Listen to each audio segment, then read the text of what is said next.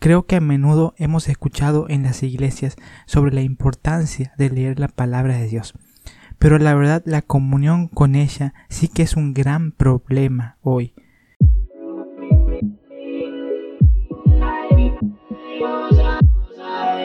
Bienvenido a Medita y Reflexiona, tu podcast para crecer en la fe. Aquí encontrarás reflexiones, devocionales y enseñanzas 100% prácticas y dinámicas. Inicia tu día, felices actividades diarias escuchando estos audios que te motivarán e inspirarán para vivir la aventura de la vida a través de la voluntad de Dios. tomándonos la palabra de Dios en serio. En este audio podcast hablaremos sobre la verdadera importancia de tener una lectura con la palabra de Dios. Creo que a menudo hemos escuchado en las iglesias sobre la importancia de leer la palabra de Dios. Pero la verdad la comunión con ella sí que es un gran problema hoy. Y una de las principales causas es no tener disciplina en la lectura debe ser una gran parte de nuestro diario vivir, pero no lo es. Estamos en un momento que en particular la lectura por ahí no se practica tanto como tal vez antes.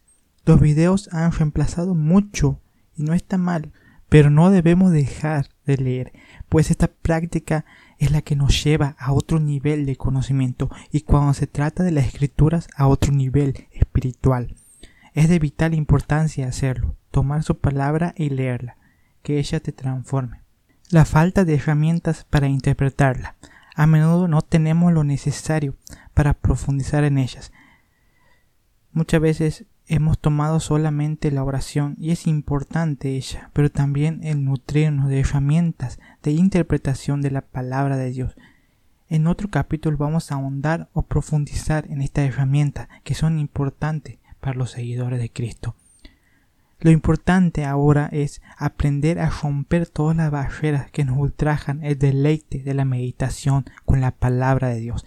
Se debe despertar un sentir de buscar, generar un ambiente de concentración, un ambiente si es preciso privado en donde se pueda pensar en oración, donde se pueda pensar con la palabra de Dios, con lo que está pasando particularmente en mi vida, con lo que está pasando en general con el mundo, con nuestro alrededor, con el contexto particular que nos rodea. Usar esa palabra y esa palabra se va a revelar a nuestra vida específicamente para nuestras necesidades del momento.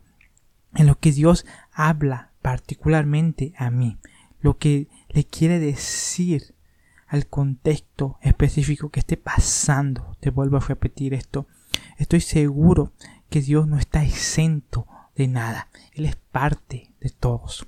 El cielo y la tierra pasarán, pero mis palabras jamás pasarán. Mateo 24, 35. Mi nombre es Adrián, yo me despido y recuerda, tu vida no es una casualidad, sino una causalidad.